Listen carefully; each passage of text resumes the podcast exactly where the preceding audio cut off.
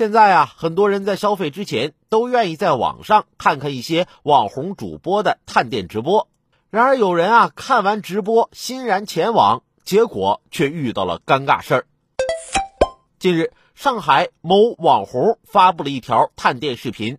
视频中，该网红在食用一道菜品时，在店家使用的芝士碗上咬了一口。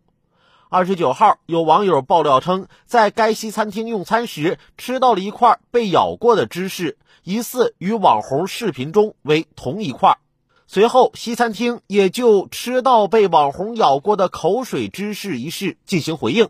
三十号。该西餐厅工作人员回应称，确实为同一块芝士，但已对网红咬过的部分进行了切除处理，而且每次制作菜品时需要用到酒精喷灯消毒，所以应该不存在食品安全问题。已经重新联系该顾客解释原因，目前该芝士已经不再使用。我也去看了一下视频，当时人那个网红已经花钱把这个芝士碗买下来了。但是带回家也没啥用，所以让餐厅帮忙处理掉。结果这餐厅竟然继续使用，这节省成本真有一手。